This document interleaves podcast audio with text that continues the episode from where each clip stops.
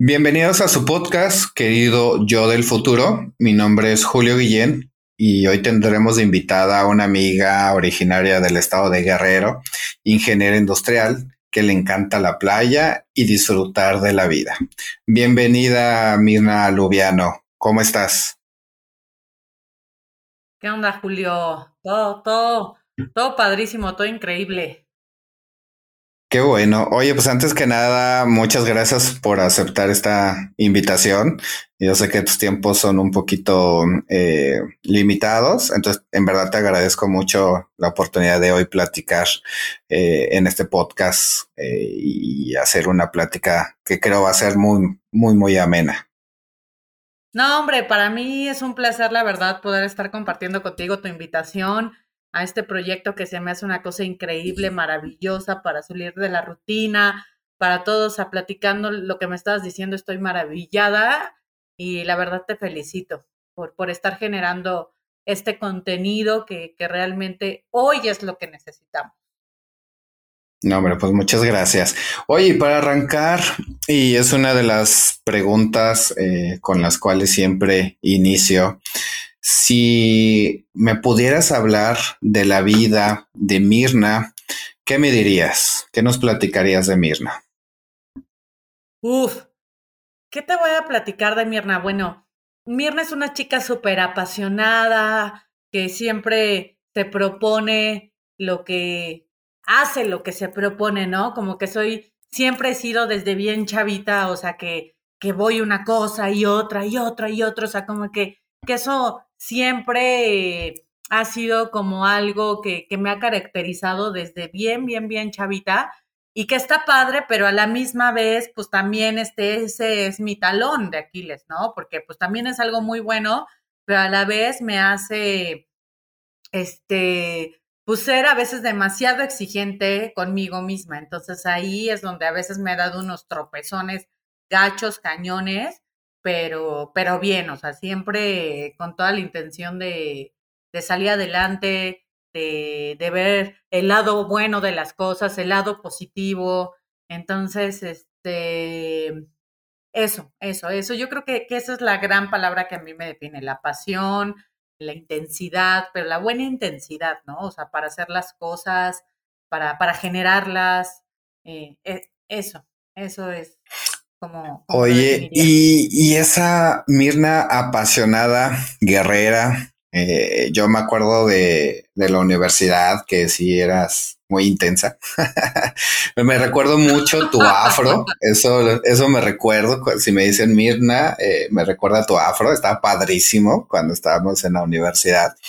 Pero si nos platicas cómo era esa Mirna apasionada de niña, o sea, eh, te peleabas en escuela y lo digo por en buena onda por el carácter que, que, yo recuerdo. Digo, tenemos algunos años de no, o bastantes años de no tener contacto, pero yo recuerdo que eras así bien, bien agarrida, de, pues de sangre caliente. Al final eres de, de entrona, eres de guerrero, tienes un carácter eh, fuerte, como lo acabas de comentar. Pero ¿cómo eras de niña? Eh, ¿Cómo era esa, cómo ve Mirna ahorita adulta a la Mirna de niña? Mira, realmente yo creo que, que, que, uno ahí lo trae, ¿no? Siempre. Yo, yo de niña siempre, la verdad, la verdad es que yo creo que siempre fui como buena hija, siempre fui, este, como buena alumna, ¿no? Siempre era muy buena en la escuela, siempre era de hacer mis tareas, de dieces, o sea, como que siempre, no era la ñoña, pero pues sí me gustaba como que siempre hacer lo que me correspondía, o sea, como que nunca me tenían que recordar que era lo que yo tenía que hacer, ¿no? Entonces, la verdad es que tuve una infancia muy, muy, este, muy, muy bonita, ¿no? O sea, como que muy linda. Entonces, este, pues siempre que en las vacaciones me acuerdo que nos íbamos a Guerrero, que yo me fascinaba pues irme con mi abuela allá, ¿no? Porque pues era este, pues dejar la ciudad. Eh, mi abuela tenía pues así como que pues su casita, ¿no? Muy de pueblito y tenía pues algunos animalitos, sus plantitas que cosechaba, o sea, lo que fuera, o sea, eso me, me maravillaba. Entonces como que siempre me dejé maravillar y sorprender como que por todo este tipo de cosas que realmente pues no tenían un valor, este, ¿cómo te podré decir? Como monetario y todo, pero no sé, como que siempre me dejaba sorprender. Siempre, siempre, siempre, siempre. Entonces, creo que, que, que esa ha sido la línea que, que, siempre he dejado, que siempre he seguido, ¿no? O sea, eh, eh, no, no era, fíjate que, que en la escuela yo no creo que era como siempre me gustaba hacer, sí, siempre me gustaba estar en el, en el cuadro de honor, siempre estuve en la escolta, o sea, como que siempre me gustaba hacer ahí, ¿no? Estar sobresaliendo, o sea, que no pasar desapercibida de una o de otra forma, ¿no? Ya en la universidad, que el afro, que esto, que cómo me vestía, porque me encanta el fashion además. Entonces, como que siempre es buscar la forma de sobresalir, pero de una forma positiva, bien, ¿no? O sea, no, claro no, malsana, digamos. Entonces, este, sí, como que siempre que he seguido, siento que he seguido una línea, fíjate que eso nunca me lo había preguntado, si, si a lo mejor de cuando yo era chiquita ahora, como que seguía esa línea, pero, pero, pero sí. sí, sí, sí. Exacto, es lo, es lo que te iba a preguntar, o sea, mm, digo, al final, eh, pues hemos tenido contacto de alguna otra forma, redes sociales, que ahorita tal vez, aunque no veas a una persona, pues lo que comparte en sus redes sociales, pues te estás dando una idea de, de cómo va evolucionando, ¿no? Eh, pero eh, esta parte de, de sobresalir, de, de, ser fashion, como tú lo comentas y demás, ¿tú recuerdas que de niña eh, llevabas así como que tengo que ir de cierta manera a la escuela cuando no utilizabas uniforme? O, me gusta vestirme de esta forma. Tu personalidad de ahora, cuando eras niña, eh, ¿recuerdas si era algo similar o en algún momento como que hubo esa evolución a la Mirna de actual? No, como que sabes que sí hubo una evolución, porque mi mamá, o sea, mi mamá de guerrero, mi papá, pues también de una parte de guerrero, pero pues finalmente ellos eran como que pues sí cuadrados, ¿no? Y mi mamá sí era de que me vestía con el, el vestidito, los moñitos que combinaban con el vestido, ¿no? Como que siempre así. Entonces realmente, pues hoy también me encantan los tatuajes, tengo muchísimos tatuajes. O sea, como que en algún momento pum, ¿no? O sea, sí fue un boom donde yo, este, pues no, como que descubrí que realmente me encantaba todo este rollo. Sí es cierto, porque realmente, te digo, por ejemplo, esta vez siempre estuve como que en la escolta, entonces tenía que ser como que la niña bien portada, ¿no? Que, que se vestía así como que bien y todo, pero siempre, por ejemplo, igual en la secundaria, pues sí me gustaba como que, eh, pues estar más o menos a la moda y le decía a mamá, no, es que bueno, está este esto a la moda de, no sé, no sé qué extraño, ¿no? Si apenas estaba platicando y me acordaba que eh, el primer cassette que me había traído a mí los Reyes era un, este, el cassette de Aerosmith y el de La Maldita Vecindad.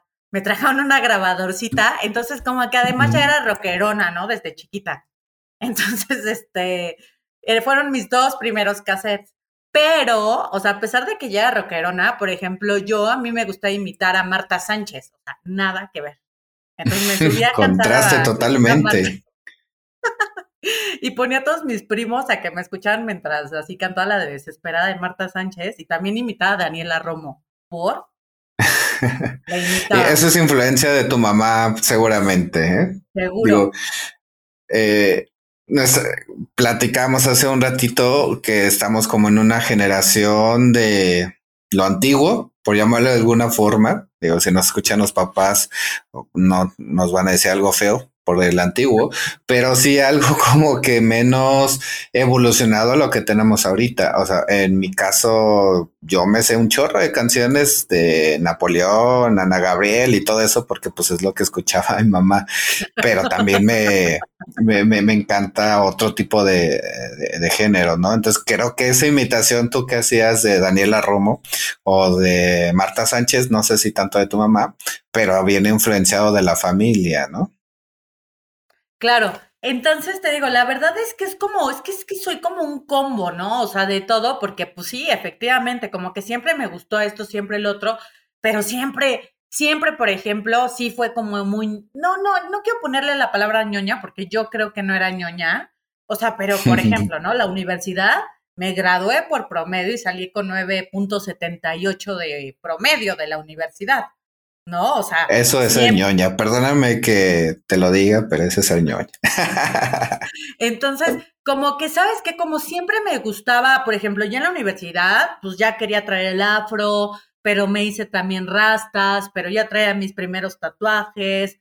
Entonces, como yo no quería que nadie, bueno, nadie, me refiero a mi mamá, me cuestionara mi, mi vestimenta, mis gustos y todo eso, la verdad es que siempre procuraba ir como muy bien en la escuela, ¿no? Para que, pues, porque pues era mi única responsabilidad, a mí siempre me lo dijeron, tu única responsabilidad es la escuela, ¿no? Ya sabes, eso que nos enseñaban antes. Entonces, yo siempre decía, mientras yo vaya bien en la escuela dando los resultados y todo, o sea, yo la verdad nadie, y no, ¿eh? Y así fue como que siempre respetaron mis gustos, mi todo, y la verdad es que así fue, así fue, así fue, y fue como que bien chistoso porque fíjate, eh, me acuerdo mucho, estábamos este, en la universidad, cuando un día eh, yo no me acordaba y la maestra de logística que teníamos en ese entonces, era la gerente de logística de Sony Ericsson. Entonces ella, ella, su operador logístico era la empresa para la que yo trabajo actualmente. Entonces ella dijo, ay, ¿qué creen? Les conseguí una visita a Logis, ¿no? Para ir a conocer sus procesos y todo. Ese día yo había llegado con un pantalón, pero hasta la cadera, traía un top, traía así el afro, o sea, mal, ¿no? Entonces cuando me vio la maestra me dijo, o sea, Mirna, no puedes ir este, así a la visita. Y yo, ¿cómo? ¿Había visita? O sea, no me acordaba. Bueno, pues ya, ¿no? Como que me prestaron a alguien ahí algo para verme decente, digamos, y entrar ahí al centro de distribución. Entré y pues me agarré el cabello como para, no, este, que se me viera el afro, todo. Entramos y todo. Y la maestra nos decía, no, pues preguntan que si hay oportunidades de trabajo y todo. Pues yo apenas iba a cumplir 21 años.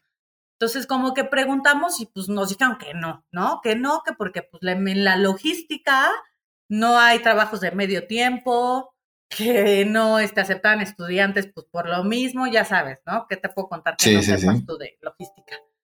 Entonces, pues ya, o sea, realmente como yo en ese momento estaba trabajando como becaria en el periódico Reforma, pues la verdad es que dije, no me, pues no, no me preocupé. X. X.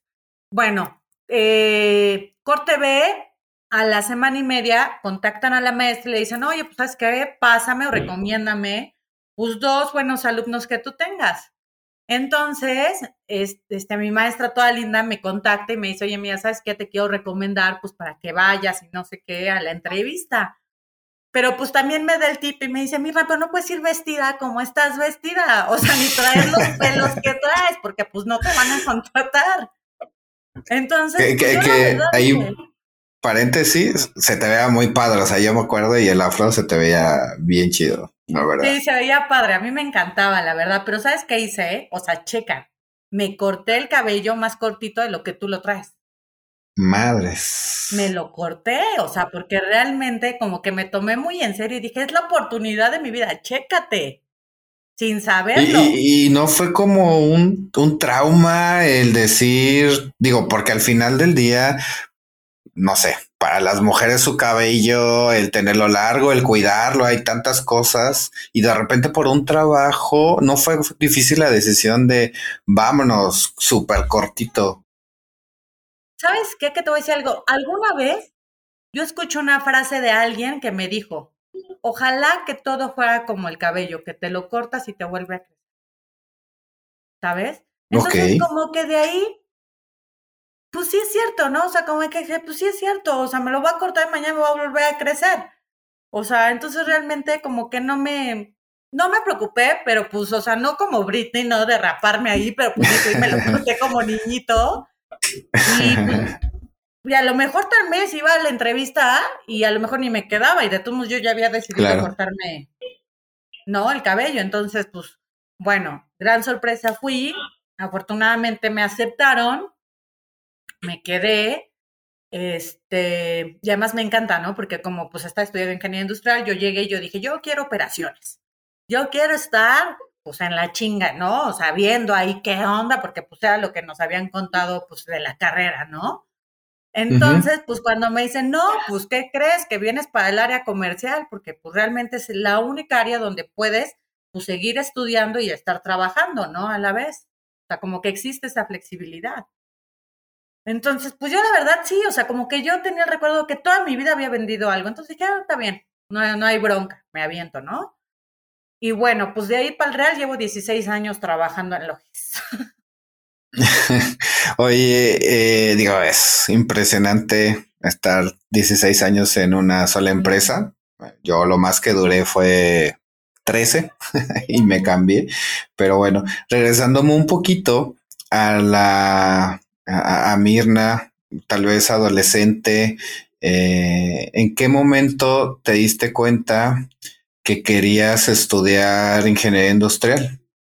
¿Por, ¿Por, qué no algo como tu personalidad así medio explosiva, eh, que le gustaba, por ejemplo, comentabas cantar o estar enfrente de la gente o, o, no tener empacho de, de, hacer algo enfrente de más gente y, sin apenarte ni nada por el estilo? Tal vez si tú lo platicas así, dices, bueno, pues va para algo de ciencias de la comunicación, no sé, algo que tenga que ver con los medios, ¿no? Por, algo por el estilo. ¿Cómo fue ese? Exacto. ¿Cómo fue, ¿Cómo fue irte a ingeniería industrial?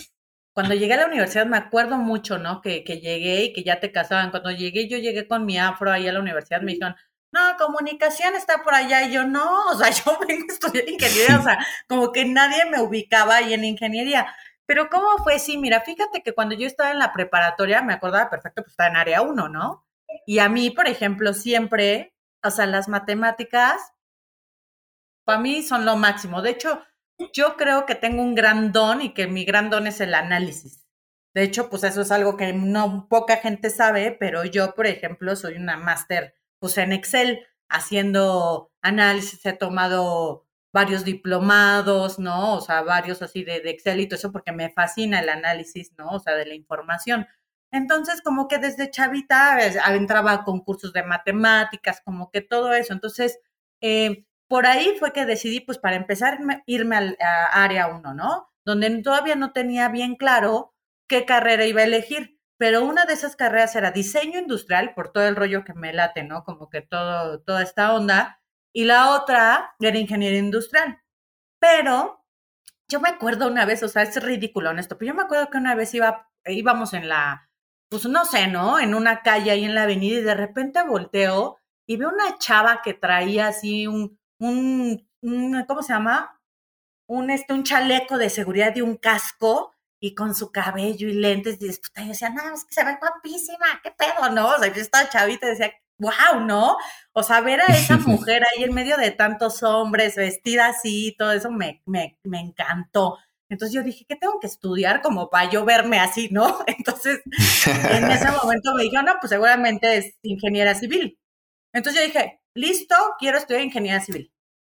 Pero yo en mi familia tengo muchos ingenieros civiles, ¿no? O sea, tíos, primos son ingenieros civiles. Entonces, cuando yo llegué y les dije, voy a estudiar ingeniería civil, me dijeron, estás pero loca. O sea, aquí, o sea, las, pues sí, ¿no? En aquellos tiempos, pues las mujeres no, no encuadrábamos como, te va a costar mucho trabajo, es trabajar con muchos, ya sabes, ¿no? La construcción, los albañiles, entonces como que me empezaron a terapiar en ese sentido y como que de repente, pues mi tío, justamente uno de mis tíos que es ingeniero civil, me dice, échate un clavado y revisa pues todo lo que es la ingeniería industrial, o sea, yo creo que podrías como, este, eh, te podría interesar bastante, ¿no? Entonces como que empecé a meterme en todo eso y la verdad es que me encantó y pues así lo decidí, o sea, como que dije, sí, ya listo, ingeniería industrial, pum.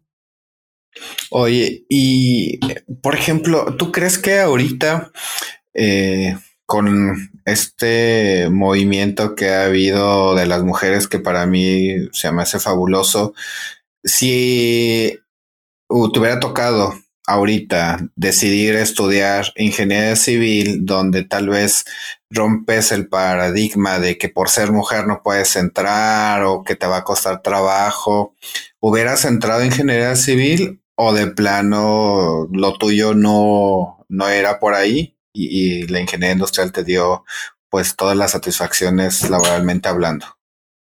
Mira, te voy a decir algo, o sea, la verdad es que o sea, con ingeniería industrial también me pasó. O sea, no te voy a decir que no, o sea, me pasó también, estudiando ingeniería industrial, también, o sea, hubo gente, pero gente, o sea, de toda, ¿eh? O sea, familiares, familiares muy cercanos que me dijeron, la ingeniería es para los hombres, ¿por qué vas a estudiar esto? ¿Por qué vas a estudiar el otro?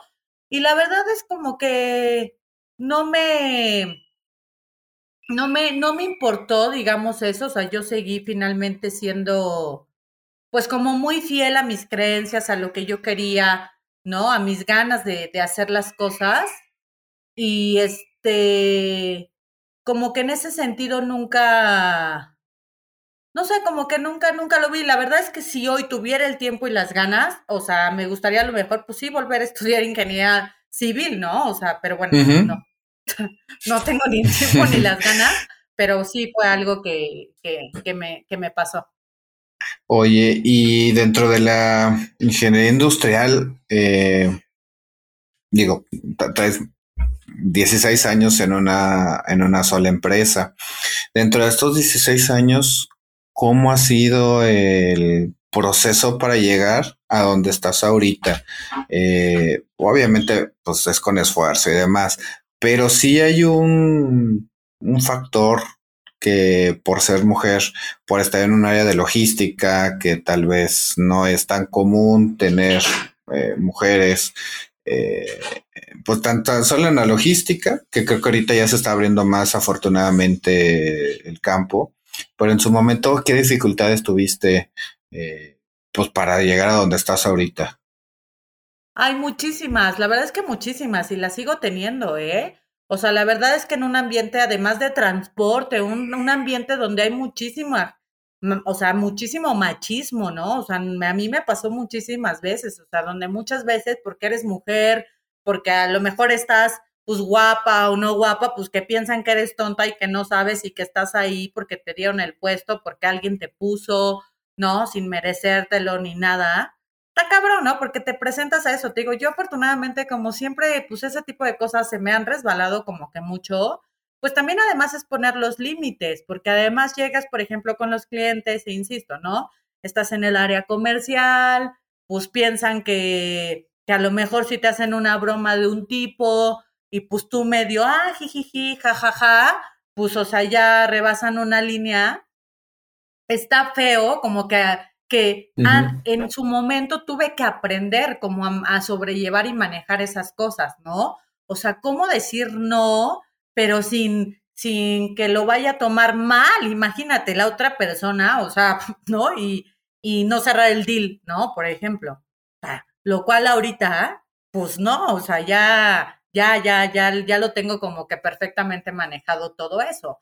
Pero sabes qué, como que también en su momento yo creo que, el tener justamente este carácter, o sea, que, que, de ser y además cuando yo realmente te digo, yo llegaba, me sentaba y que les demostraba que sí sabía, ¿no? O sea, que realmente estaba preparada, que, que realmente si era una persona estudiada, si era una persona que conocía bien pues el negocio y todo eso, pues ya, o sea, como que poco a poco la gente, bueno, por lo menos las personas con las que yo trataba, como que iban entendiendo, ¿no? Y poco a poco, pues sí, aceptando, o sea, que realmente ya íbamos entrando en otro, ¿cómo se puede decir?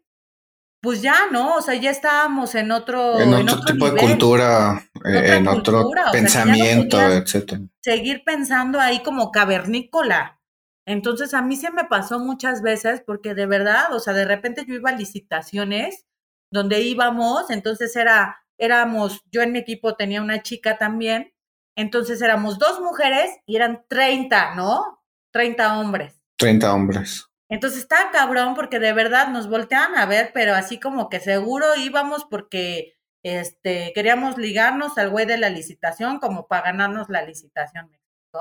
Demeritando totalmente su capacidad para poder negociar, para poder comprender el negocio, etcétera. O sea, eh, la mala idea que se tiene de que, ah, bueno, pues mandas mujeres para que, este, si el güey que toma la decisión y le, llamó la atención la, la, mujer, sea más fácil ganarlo, ¿no? O sea, ese concepto mal habido donde dejas la capacidad de la persona eh, de lado y te vas más por el tema de, género y, ya me imagino en esa sala 30 pelados eh, viéndolas a ustedes, ha haber sido varias ocasiones y súper incómodo, ¿no? Incómodo, sí, claro, incómodo, incómodo, pero sabes qué, por ejemplo, yo me acuerdo perfecto, ganamos esa licitación y era una licitación enorme, ¿no? De una empresa súper famosa, bueno, súper grande, francesa de, de llantas, ¿no? O sea, que manejan este llantas. Entonces, cuando ganamos esa licitación, de verdad, son de esas, eh, de esas ganancias, ¿no? O sea, que tenían los 16 años que me sabían rico porque realmente yo sabía todo lo que había soportado o, o lo que había yo, este, pues no permitió, porque nunca lo permití, como que siempre puse esas líneas, pero el, el, soportar, ¿no? Porque realmente, pues la gente no estaba en ese nivel.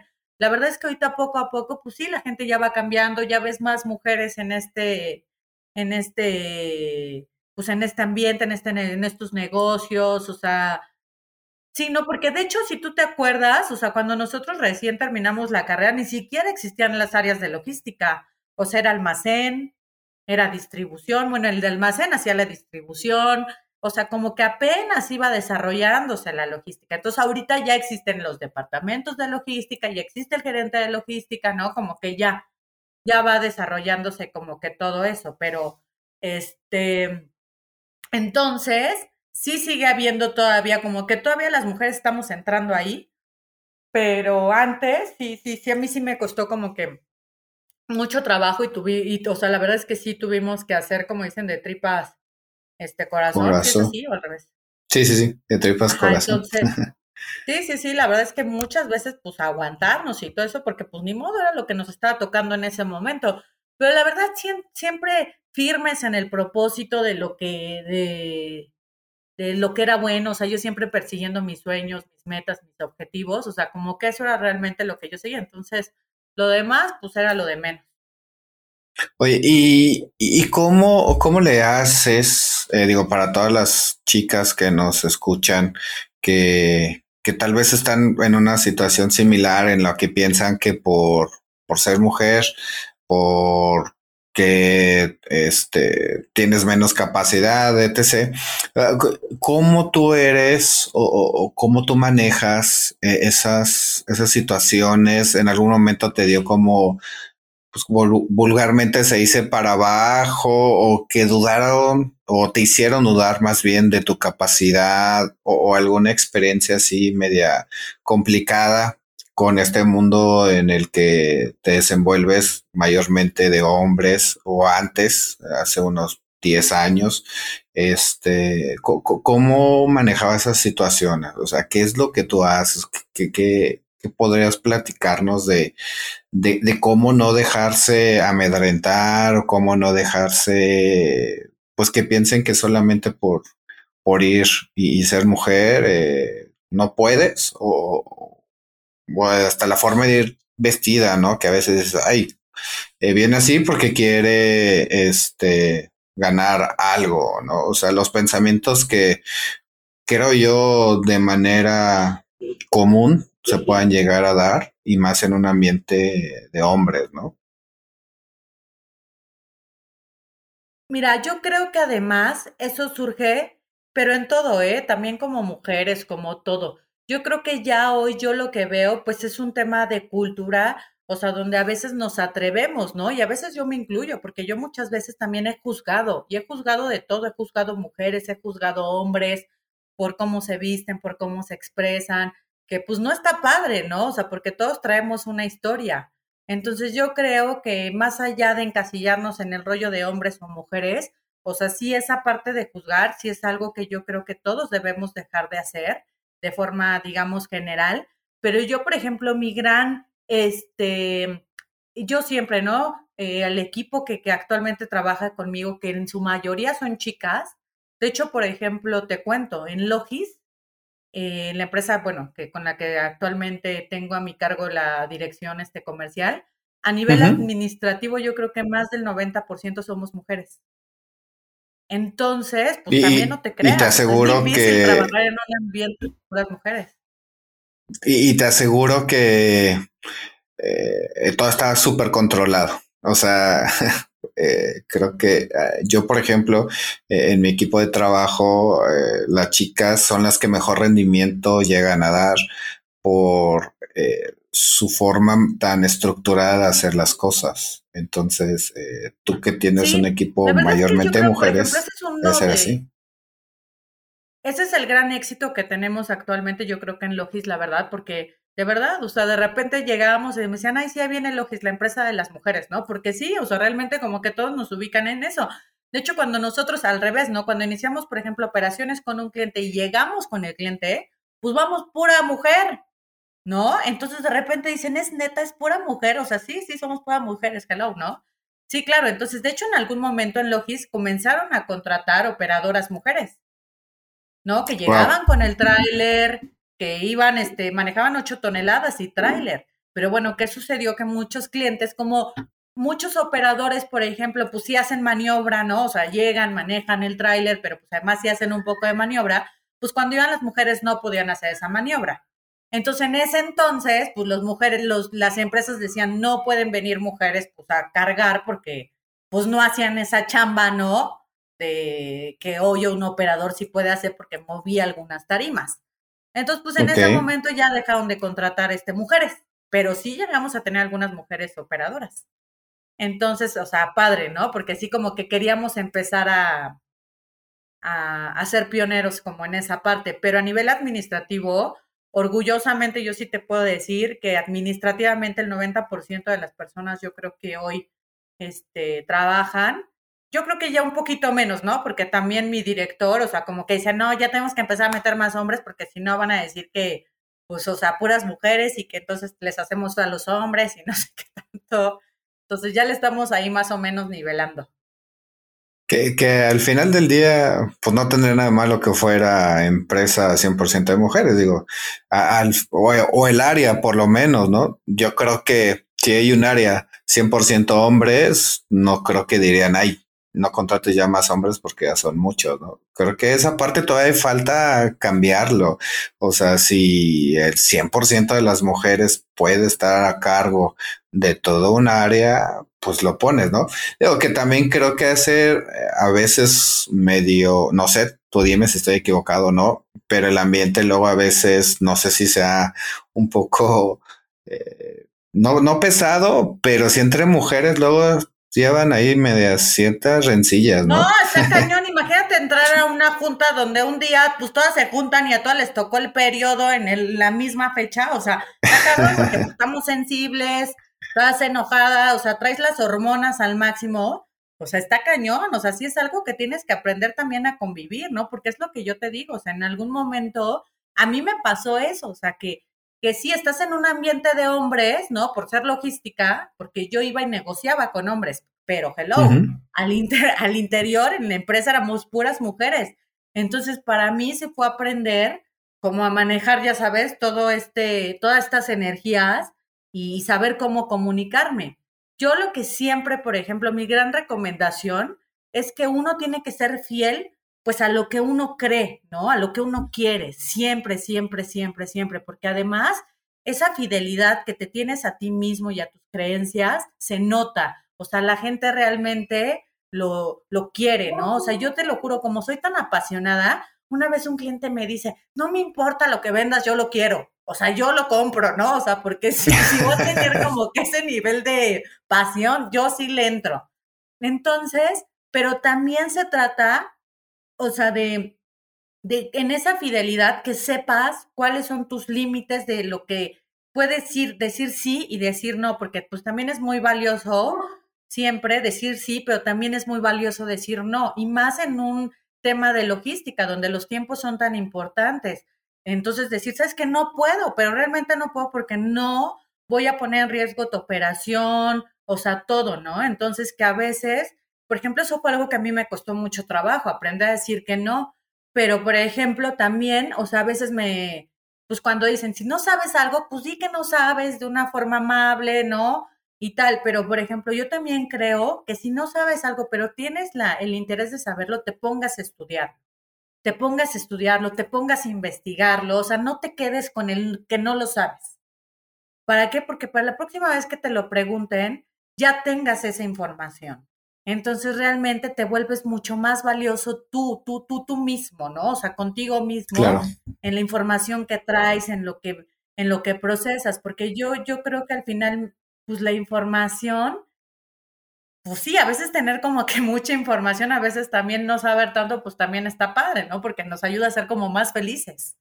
Pero sí, pues, claro. ya hablando concretamente de este tema laboral, pues también saberlo te da como mucha tranquilidad de decir, no, o sea, sí, no, no es por ahí, es por acá, entonces te da seguridad también y, también proyectas eso. Y, y, yo creo que a veces nos hace bastante difícil decir no, o sea, ya sea en lo laboral o en lo personal, el decir no a veces es, ay, es más sencillo, pero no. O sea, creo que a veces es más complicado decir un no porque cuando es interactuar con otra persona, piensas que se va a ofender o que va a pensar en profesionalmente que no sabes o que la capacidad no la tienes, etc, etc, ¿no? O sea, creo que el decir no tiene un arte muy valioso para darte a entender que tal vez en ese momento pues realmente no se puede, pero no es por una falta de capacidad, etc., ¿no? sino porque las circunstancias en ese momento no están eh, completamente eh, alineadas para poder dar un sí en cualquier aspecto que lo queramos manejar, ¿no? Entonces, creo que ese es muy valioso, eh, ese comentario de hay que aprender a decir que no, sin tener miedo a lo que pueda pasar. Sin tener miedo, pero además que, que estés seguro por qué estás diciendo ese no, pero que lo digas con convicción, ¿no? Como dices, con convicción todo. ¿Por qué sí? ¿Por qué no? O sea, y que tengas bien, o sea, la seguridad de haber esto, esto y el otro, ¿no?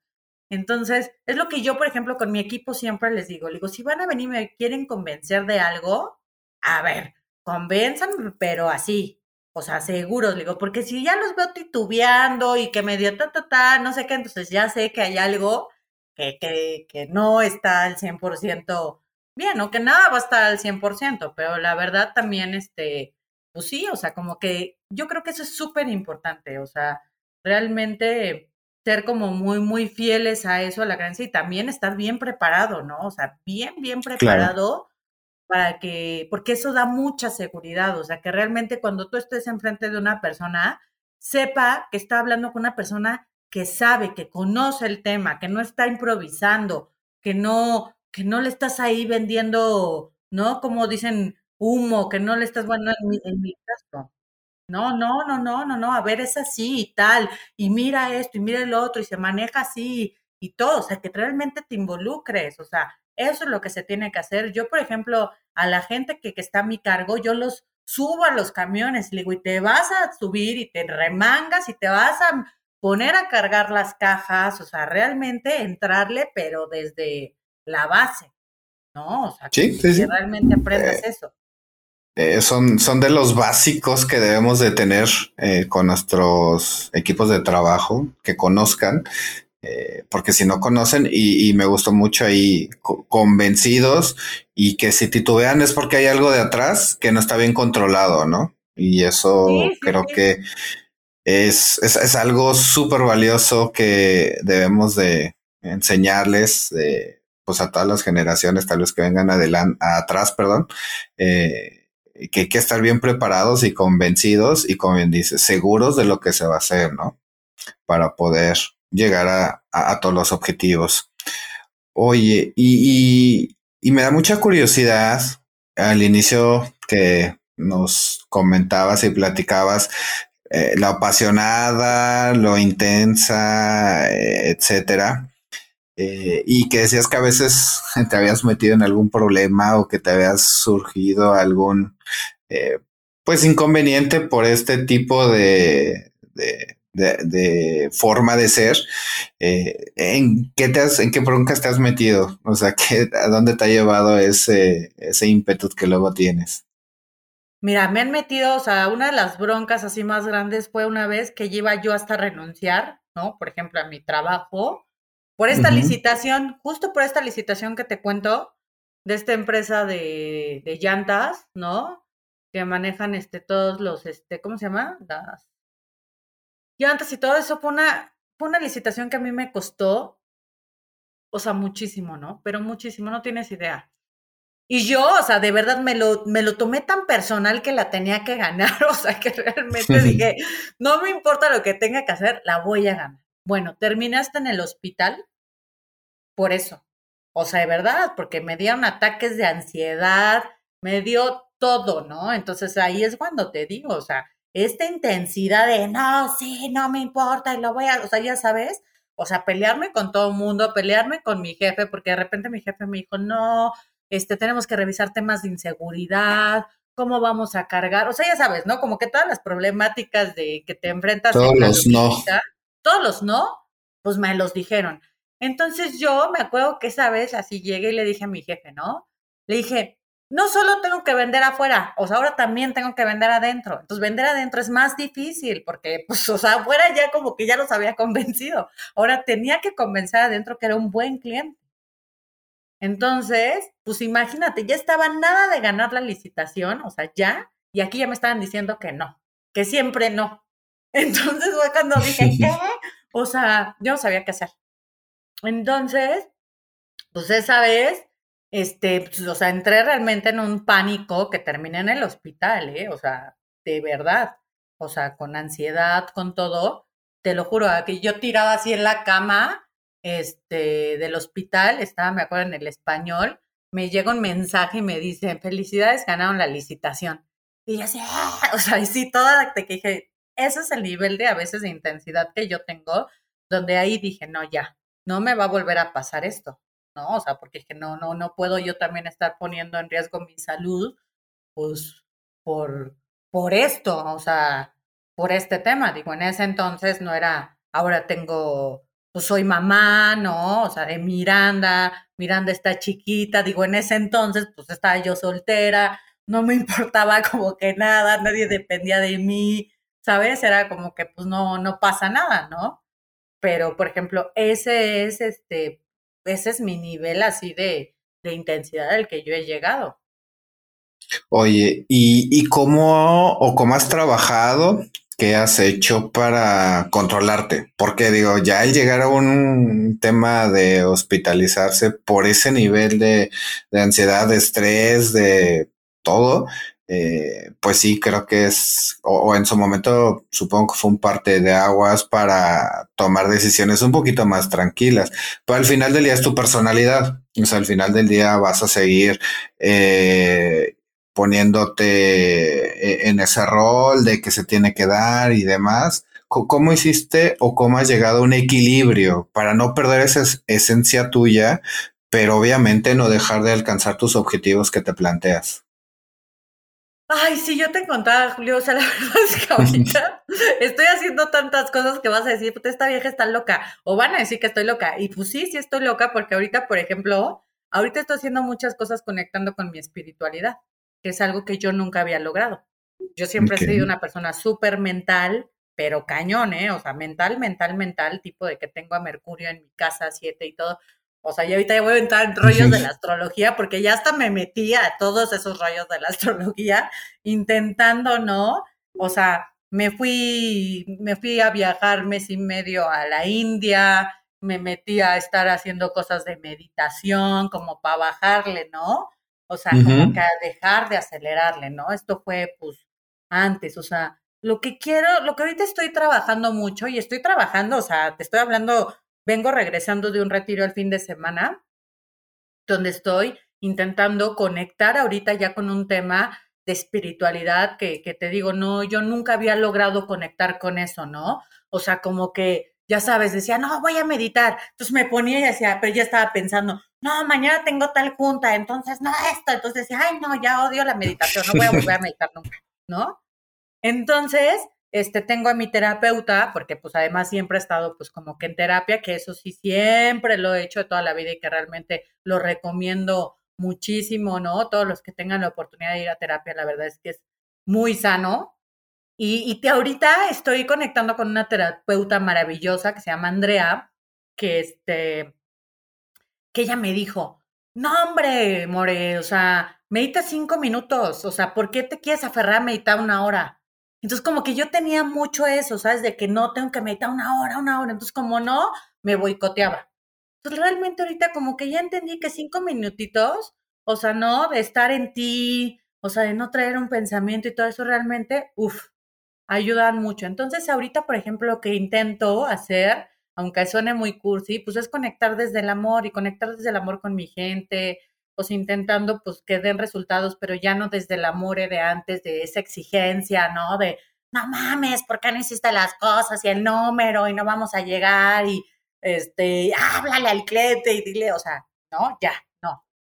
Entonces, o sea, como que ahorita ya estoy intentando también como conectar desde un rollo más amoroso, trayendo a la gente como que viendo que podemos llegar al mismo resultado, pero ya no así, ¿no? O sea, con esa dureza, vamos a llamarlo, como antes traía. O sea, no dejo de ser intensa, no dejo de ser, pero esa intensidad comunicándola más desde el amor. Oye, y, dentro de tus viajes eh, que, que, hiciste, entiendo, pues fue precisamente para como conectarte. Eh, ¿Cómo has sido o cómo has transitado ese camino de bajarle dos rayitas a la intensidad, de, que tu energía lo utilices de otra forma, de que tu, de que, de que ese ente explosivo que no sé si recuerdas así como la película de Intensamente, el rojito que era todo, ah, todo intenso así, y, y, y que tristeza y como que andaba en lo tuyo súper digo, por lo que comentas, súper escondida. ¿Cómo ha sido ese camino de ese equilibrio? ¿Qué te es lo que más te ha gustado? Eh, me queda claro lo que comentas de, yo quería meditar una hora, pero tal vez tienes que iniciar con tres minutos, después cinco, después diez, tú misma vas a ir eh, dando esos pasos. Pero, ¿cómo ha sido ese, ¿Cómo ha sido ese camino? ¿Qué es lo que más te ha gustado? ¿Con qué es lo que más te has eh, topado? ¿Cuál ha sido lo, más complicado? Porque el, el tú conectarte, conocerte, que a veces sientes que te conoces, pero luego dices, híjole, traigo dos o tres cosas que, que creo que debemos de mejorar y te cuesta trabajo conocerte. ¿Cómo ha sido ese, ese camino? Mira, está cabrón porque te voy a decir algo. A veces creo que nos come el personaje. Y a mí me pasó mucho eso. ¿Sabes? Como que creamos un personaje, ¿no? Entonces creas un personaje de lo que te dijeron que era ser exitoso, de lo que dijeron que tenías que ser, ¿no? No, pues sabes qué? Tienes que tener una familia, güey, tienes que tener hijos, y tienes que esto, ¿no? Entonces tienes que, que o sea, ta, ta, ta, como que nos dijeron, ¿no? Como que muchas cosas. Entonces te creas un personaje y a veces, ¿sabes qué? Que nos come ese personaje. Entonces a mí me pasó eso, ¿no? Como que yo dije, no, sí, tengo que hacer todo esto, ta, ta, ta, ta, y tengo que llegar aquí. Bueno, ya llegué aquí, y ahora acá, y ahora esto, y ahora el otro. Y entonces en algún momento yo dije, ¿qué pedo? O sea, ¿quién es esta More, no? O sea, que a veces, o sea, yo me desconocí porque era ese personaje que yo estaba alimentando todo todo el tiempo. Entonces, hasta que un día de repente fue algo así que dije, yo no soy eso. O sea, yo no soy eso, ¿qué pedo? O sea, porque yo estoy actuando así, porque yo estoy diciendo esas cosas. O sea, ¿qué? Entonces ahí fue cuando me di cuenta que, tenía que bajarle como que dos rayitas y que es el trabajo que estoy haciendo y que realmente es un trabajo bien difícil, es lo más difícil, porque realmente sacar ese verdadero yo, después de como que tienes todo ese personajito ya, ¿no? Armado, ya hecho, funcionando, ¿no? Como que bien y todo eso, pero de repente me doy cuenta que pues falta algo, ¿no? O sea, puta, ¿y qué falta? ¿No? O sea, falta como conectar, falta ser mucho más empático, falta realmente pues conectarte con, con, con la otra persona y saber cómo se siente esa persona, ¿no? O sea, realmente ponerte a veces en el lugar del otro. Entonces, ahorita, este, cambié mucho de mi círculo, mi círculo, digamos, este, de, de, amistades, ¿no? Que tenía y todo eso, pues también, o sea, como que también la vida te los va moviendo y te dice, no, ya aquí ya no estás vibrando en esa misma frecuencia. Entonces, como que todo se te va moviendo. Entonces, eso es lo que ahorita a mí me está pasando, o sea, como que me estoy acomodando en todas esas cosas que estoy haciendo y que me estoy dando también ese chance. de verdad, apenas fue un retiro que se llamaba Mujer Salvaje.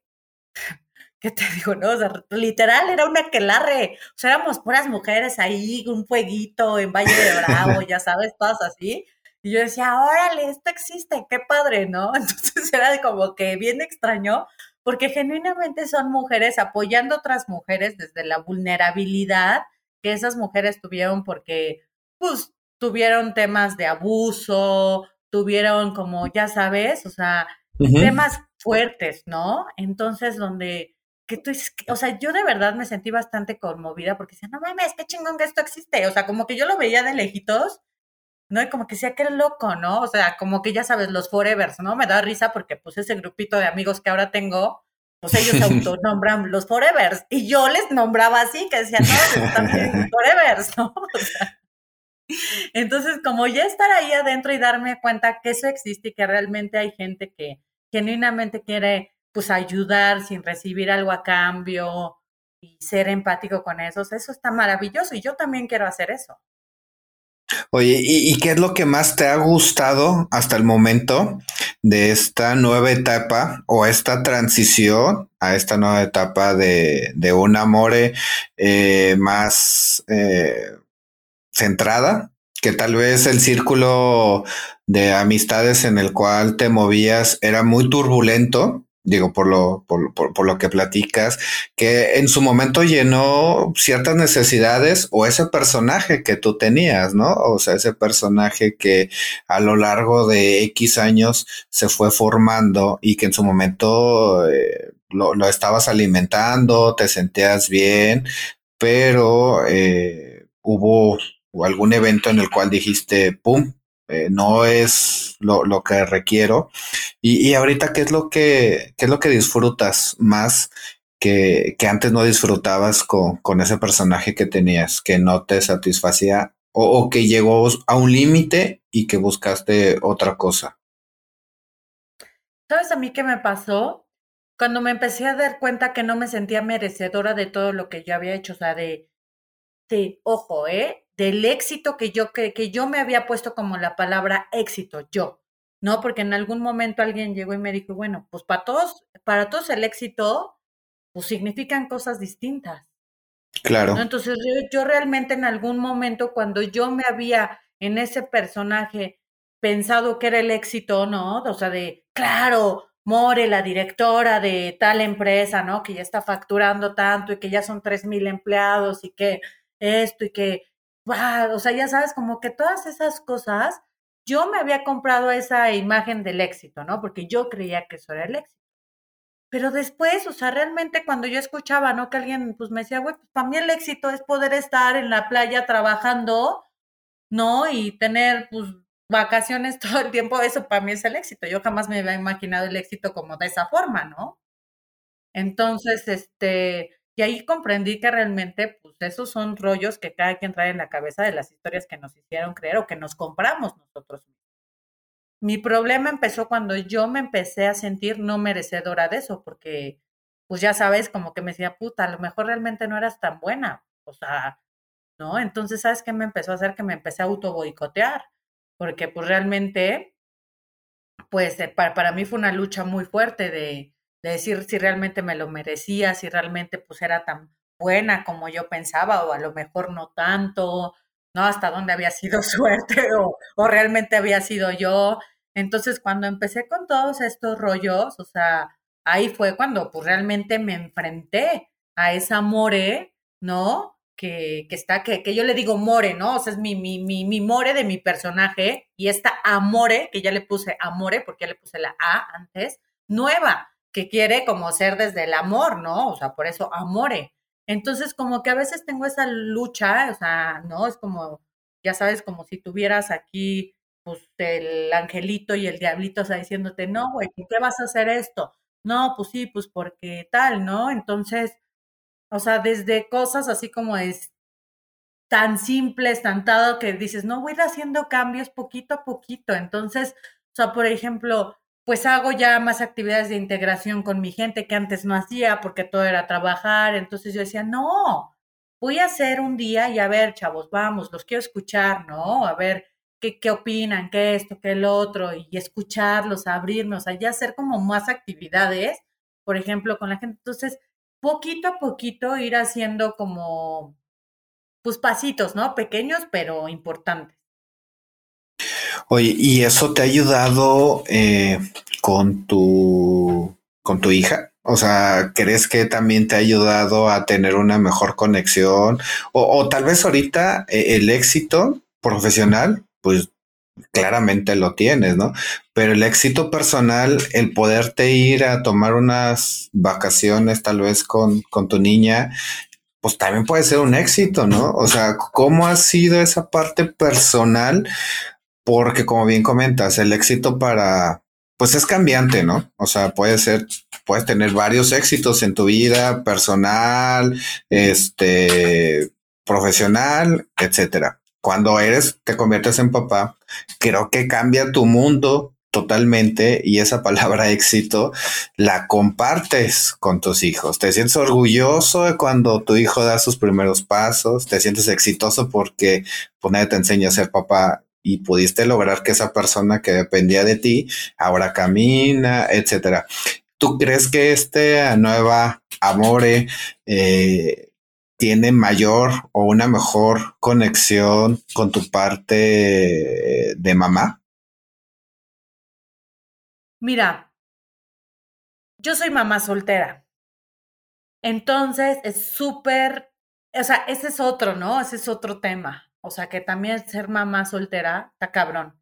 Y es difícil, ¿no? O sea, realmente es, es difícil porque además, pues yo siendo pues una mamá que trabaja y todo eso, yo estuve lidiando mucho tiempo con esa culpa, con la culpa de dejar a mi hija porque pues me tenía que ir a trabajar, ya sabes, de que puta, esto. Y ahorita que está creciendo, ¿no? Porque mi hija tiene dos años y medio, pues a veces en la mañana pues salgo muy temprano de la casa y me dice, no, mamá, no vayas a trabajar, quédate y no sé qué. Entonces, claro, pues es esa culpa ¿no? De decir, te la voy a dejar y voy a decir, pero bueno, por el otro lado, pues no tengo de otra, porque pues realmente, pues mi hija depende de, pues de mí, ¿no? Y no, no tenemos, o sea, no, no, no, no, no tengo forma. Entonces también tengo que lidiar como que mucho con esa parte. Y claro, o sea, yo creo que todos, ¿no? Todos los que tenemos hijos, pues ahorita, pues trabajamos para darles lo mejor a ellos. Lo que también es cierto es que yo también entendí que si yo no estoy bien, mi hija no va a estar bien. Entonces yo necesito primero darme chance yo, trabajar en mí, hacer como muchas cosas, o sea, como eso, dejar de sentirme culpable, ¿no? O sea, yo pues al principio también me sentía mal porque pues yo decía, no le estoy dando a mi hija una familia, ¿no? Pero claro, ¿qué es la familia? O sea, lo que nos enseñaron que es la familia, el papá, la mamá, o sea, como que todo. Hoy mi familia es mi hija y Catalina, que es mi perrita y yo, o sea, somos tres y es mi mini familia. Entonces, como que eso es lo que yo tengo que realmente entender y, no sentirme como culpable de que, pues esa es mi realidad y así es. Y esa es la familia en que mi hija va a crecer. Claro, y, mira, eh, yo, yo, yo nací, mi mamá también fue mamá soltera a los 19 años y, y créeme, y te lo hablo pues porque yo lo viví, eh, a mí nunca me hizo falta esa familia tradicional de mamá, papá, este, hermanos y perrito, ¿no? Como que es lo que te lo ponen como éxito. Este, yo en lo personal, pues no, mi mamá le agradezco todo, lo mucho o poco que soy ahorita es gracias a ella, a, mi familia con la que vivía ahí en casa, mi mamá, mi abuela, mi tía. Yo fui creado por tres mujeres y, y, y bien. y, realmente fui muy feliz. Eh, me dio una carrera a mi mamá, eh, que fue su objetivo en la vida. Le cambió a ella la vida totalmente. Lo tomó positivamente. Y, creo que esa parte eh, debes de tú verlo así. O sea, no, si no se dieron las cosas por que sea razón, mientras tu hija sea feliz contigo, eh, te lo va a agradecer toda la vida y te lo digo por experiencia. O sea, a mí nunca me hizo falta una figura paterna en la vida. O sea, digo, yo afortunadamente, si lo queremos llamar así, ahorita sí, tengo a mi familia, a mi esposa, mis dos niños, etcétera. Pero pues es algo que, que pues por las circunstancias se ha dado, ¿no? pero creo que esa parte que tú tienes ahorita es una oportunidad maravillosa de demostrarle a tu hija que no necesita eh, pues más que a su mamá, si es que así es eh, cómo está la situación, pero con su mamá le sobra y le basta. Eh, y te lo digo por experiencia. Insisto, nunca me faltó nada, ¿no?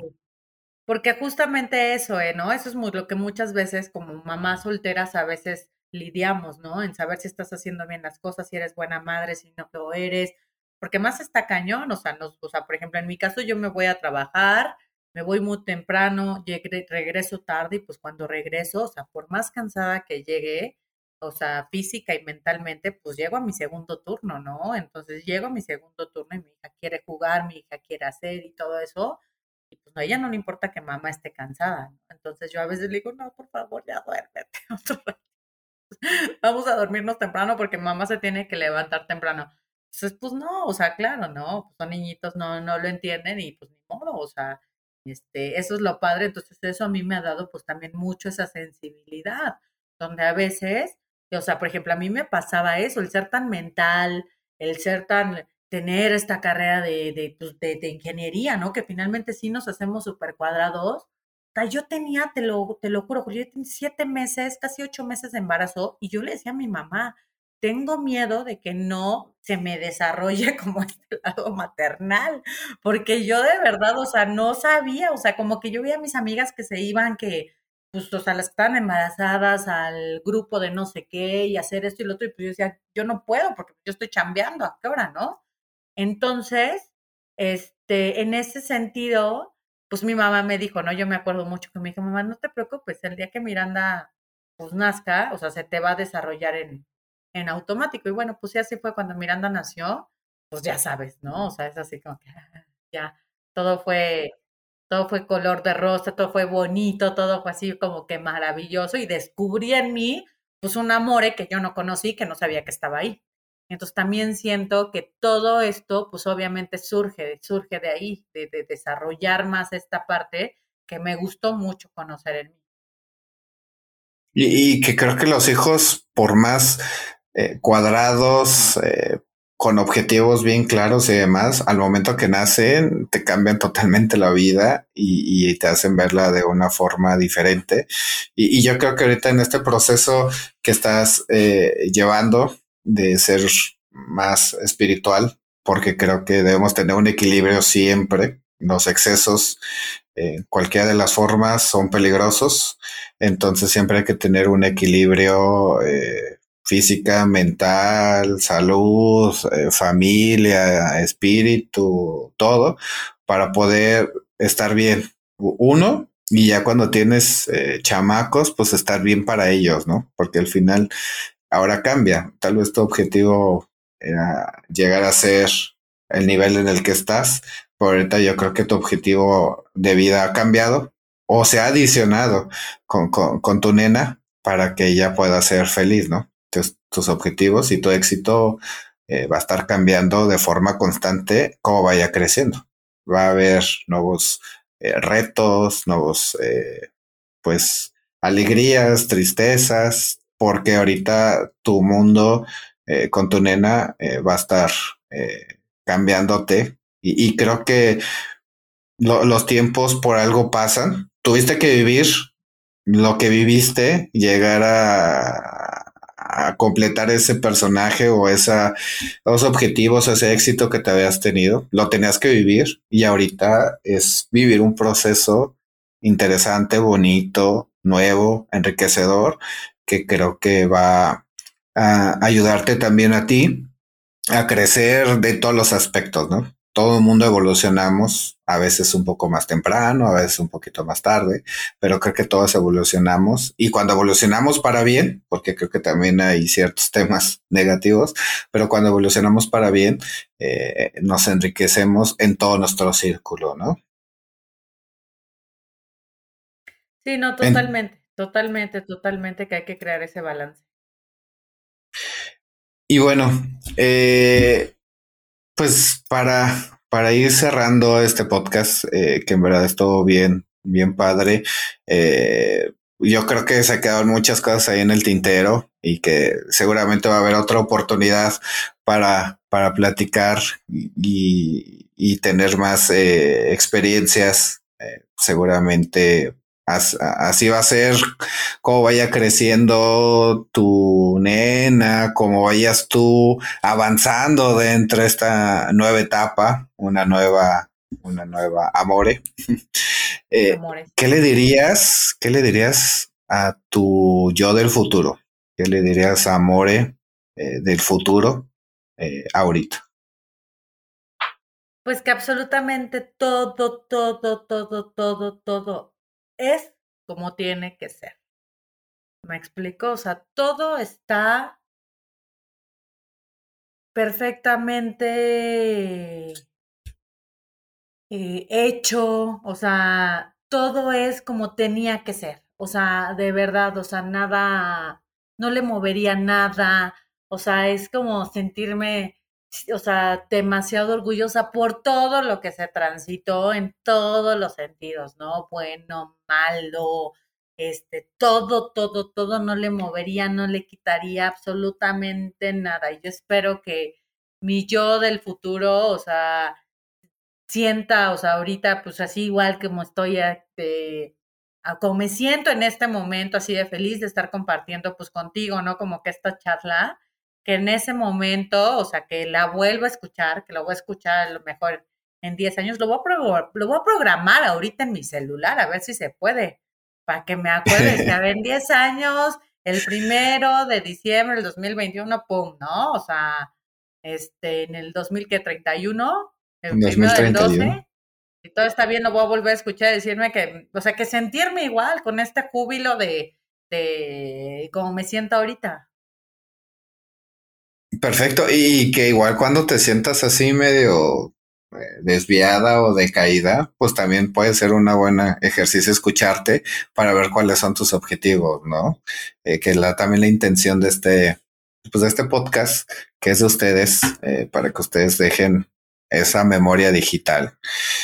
y para cerrar, ¿qué le quisieras de decir, dejar a tu familia, a tus amigos, a tu nena? Eh, ¿qué, mensaje les quisieras decir? Que sean fieles, que sean fieles a ellos mismos, que sean congruentes.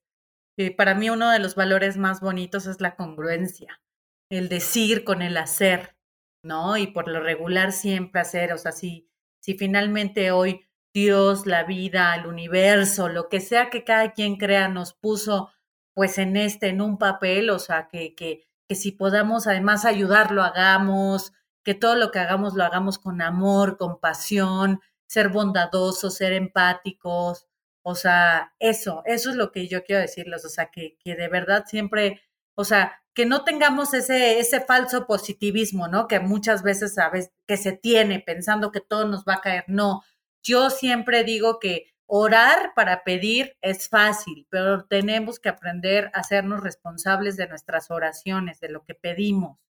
Entonces, eso es, o sea, ser responsables con lo que realmente queremos, con lo que realmente vamos a pedir, con lo que este, decretamos, porque pues no nada más es decretar y que Dios te lo va a dar. Entonces, eso es lo que yo le, yo más, ¿no? Como que siempre promulgo con mi familia, con mis amigos, pues voy a promulgar finalmente pues con Miranda, ¿no? En medida de que ella me lo permita, o sea, eso, que sean fieles a, ellos mismos y a lo que ellos este, crean siempre. Perfecto.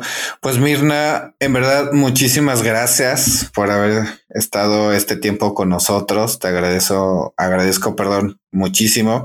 Eh, espero que se pueda repetir por ahí traigo algunos proyectitos que te platicaré y si te animas, eh, con todo gusto, eh, encantado de que, de, que te sumes. Eh, y muchísimas gracias, en verdad. No, gracias a ti, de verdad estoy muy feliz y qué padre, porque pues a pesar de que tenemos muchos años que nos vemos y menos ahora que vives tan lejos, pero bueno, voy seguido, entonces sí nos podemos ver. Este, pues empezar a generar a lo mejor esta convivencia y todo eso, yo encantada. Muchas, muchas gracias de nuevo y este, pues muchas bendiciones a ti, a tu familia y a toda la gente que te rodea. Y pues de nuevo, gracias por invitarme. Muchas gracias igualmente. Y este, pues gracias a todos que nos escuchan. Los esperamos en el siguiente episodio. Ánimo. Bye.